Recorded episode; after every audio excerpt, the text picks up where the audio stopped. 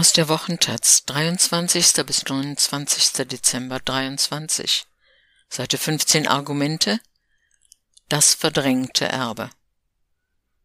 Das Judentum meiner Familie war ein von außen aufgedrückter Stempel. Meine Vorfahren bauten lieber die DDR mit auf. Der 7. Oktober hat alles verändert.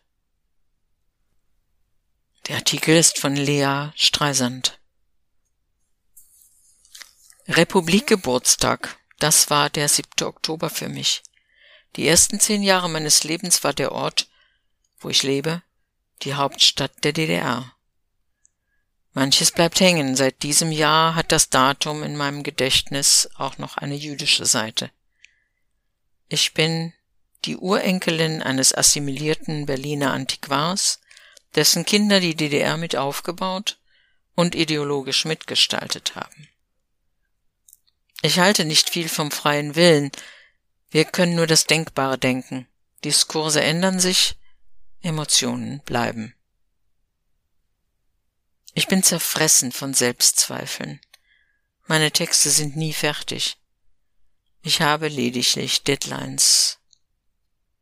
Jurek Becker, der den Holocaust überlebte und mit dem Ghetto-Roman Jakob der Lügner einer der erfolgreichsten Schriftsteller der DDR wurde, erklärt, Schreiben ist nichts anderes als eine endlose Reihe von Zweifeln, die zugunsten eines Satzes schließlich überwunden werden müssen.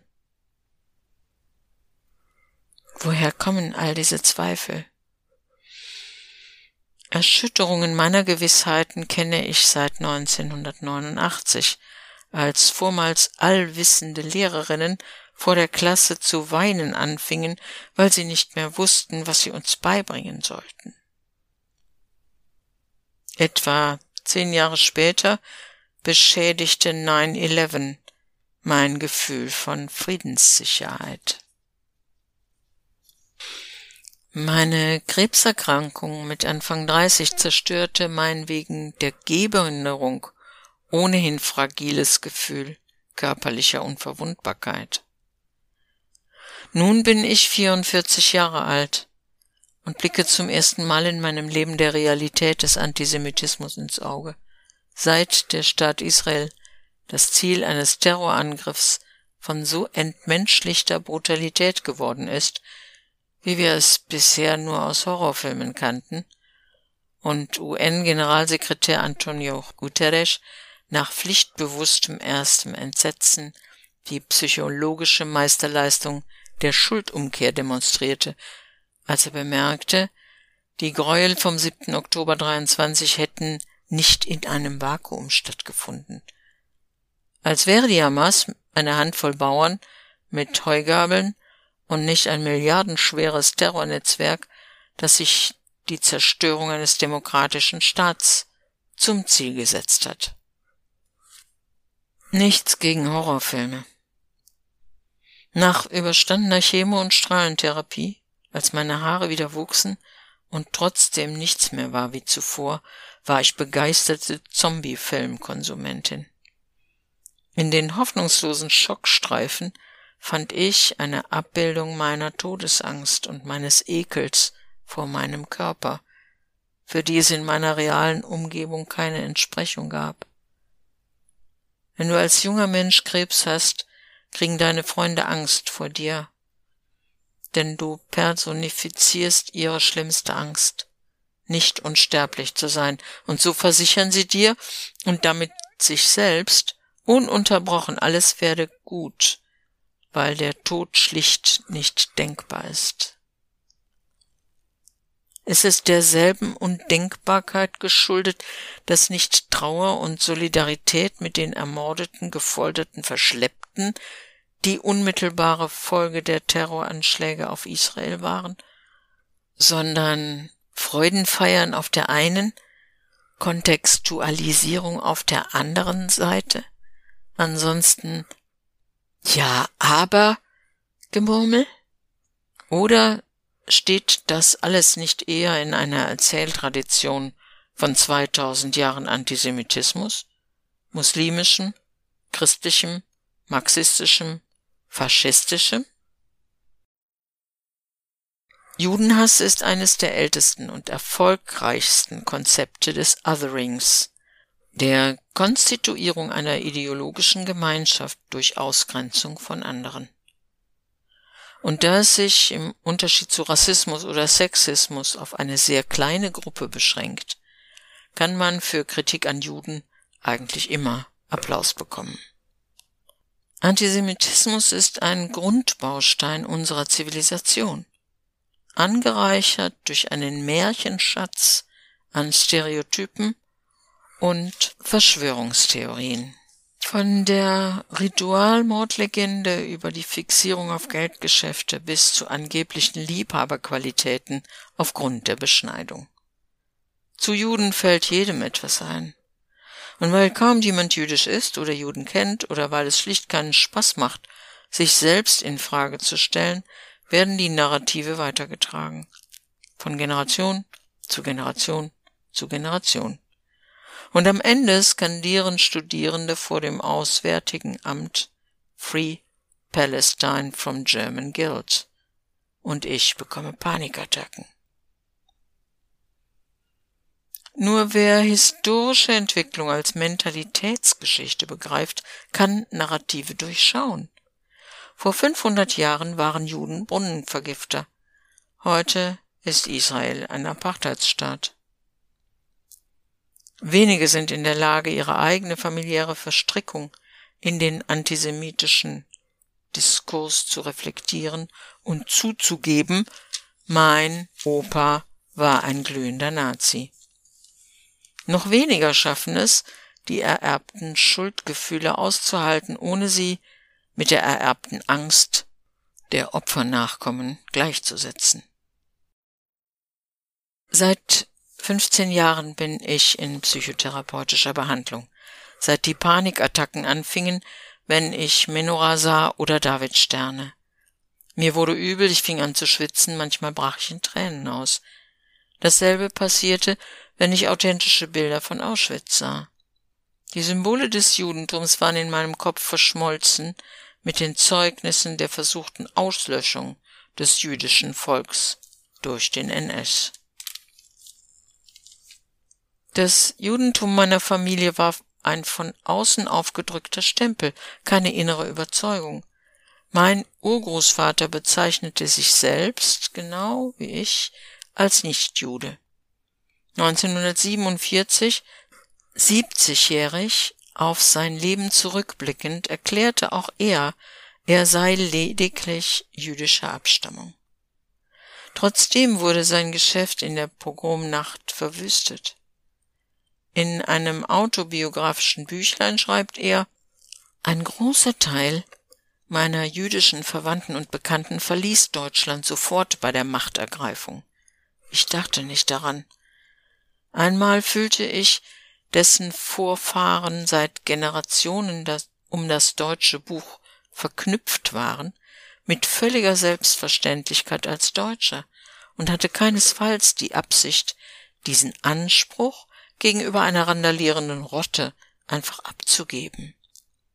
Andererseits erschien mir diese Mischung von Gangster und Banditentum, wie sie sich beim Reichstagsbrand im Benehmen der SA bei den Ereignissen des Jahres 1934 zeigte, so untergangsreif und lebensunfähig, dass ich völlig von ihrem schnellen Abwirtschaften überzeugt war. Und so wie ich dachte ein großer Kreis, bei jedem neuen Gewaltakt trösteten wir uns, umso schneller geht es mit ihnen zu Ende. Die folgenden Jahre haben gezeigt, dass die Voraussage an sich nicht falsch war, denn zwölf Jahre sind wohl historisch gesehen keine lange Zeit. Unvorstellbar war uns nur das grauenvolle Ergebnis dieser Jahre. Natürlich erklärte Hugo Streisand den Antisemitismus nach Hitler für beendet. Er hatte alles verloren. Beide Schwestern waren deportiert worden, alle jüdischen Verwandten tot oder emigriert. Er selbst war nur durch die Ehe mit meiner Urgroßmutter geschützt worden. Er war der einzige überlebende Jude mit Namen Streisand in Deutschland. Was die Psyche nicht erträgt, verdrängt sie. Mein Urgroßvater musste weiterleben. Im Land der Täter. Diese Verdrängung wurde weiter vererbt mitsamt der Angst und den Schuldgefühlen. Nie vor dem 7. Oktober hatte ich der Auslöschung dieser Familie wirklich ins Auge geblickt. Mit meiner widerständigen Großmutter habe ich mich ausgiebig beschäftigt. Mütterchen rettete ihren als privilegierter Mischling ersten Grades internierten Bräutigam, den Sohn des Antiquars, aus dem Arbeitslager. Heldinnengeschichten erzählen sich gut. Die Geschichten der Toten aber blieben unerzählt. Ich habe mich gegen jüdische Zuschreibungen stets gewehrt. Ich schämte mich meiner Panikattacken, als wäre die Angst ein Schmuckstück, das ich mir unrechtmäßig angeeignet hätte. Dabei ist sie ganz offiziell vererbt. Es wusste nur niemand, wohin mit der Angst. Es gab auch keinen Raum für Antisemitismus, in der DDR schon mal gleich gar nicht. In einem antifaschistischen Staat konnte der nicht existieren. Wegen dieses Trugschlusses kamen nach 1945 viele Juden in die DDR. Jurek Beckers Vater zum Beispiel mit seinem Sohn. Auch sie, die einzigen Überlebenden einer riesigen Familie. Was bleibt von einem jüdischen Erbe, wenn man das Religiöse ablehnt und die Existenz des Antisemitismus negiert? Also ich dachte, ich sei verrückt und müsse mich einfach mehr anstrengen, mir ein dickeres Fell wachsen lassen. Stellt euch meine Überraschung nach dem 7. Oktober vor, als ich erfuhr, dass es anderen genauso geht wie mir. In meiner Familie wird über die jüdischen Vorfahren nur in unbeendeten Sätzen geredet. Als ich meiner Mutter jüngst erzählte, ich hätte auf offener Bühne Anfeindungen für einen Text über Antisemitismus erfahren, meinte sie mitfühlend, ja schlimm, aber wenn du dich so exponierst? Ihr war klar, dass man Hass erntet, wenn man die jüdische Position einnimmt. Meine Mutter hat für ihre Angst nie Verständnis erwartet. Im Gegenteil. Bei ihrer Einschulung Ende der 50er Jahre in Ostberlin habe sie sich umgesehen unter ihren Mitschülern und gedacht, wenn deren Eltern gewonnen hätten, säße ich jetzt nicht hier. Wo soll ich hin mit meiner Angst, wenn die Hamas Anschläge auf jüdische Einrichtungen in Deutschland plant? Aufgeregte Studierende von der Befreiung Palästinas schwafeln und ich Fanpost von Rechtsextremen bekomme, die mir erklären, Sie hätten schon immer gewusst, dass der Islam an allem schuld sei. Ich war in der Synagoge. Nirgends wird entspannter mit Trauer umgegangen, als in den Riten einer Glaubensgemeinschaft, die sich seit 2000 Jahren durch die Erfahrung ihrer Verfolgung konstituiert. Letzten Freitag sucht der Gemeindeälteste eine Frau zum Kerzenanzünden. Große Ehre. Er geht durch die Sitzreihen, sind Sie jüdisch? Kopfschütteln. Sie?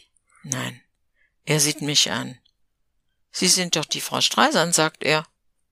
Ja, sage ich, aber ich hab keine Ahnung von gar nichts. Er grinst. Na, dit is mir klar bei der Familie.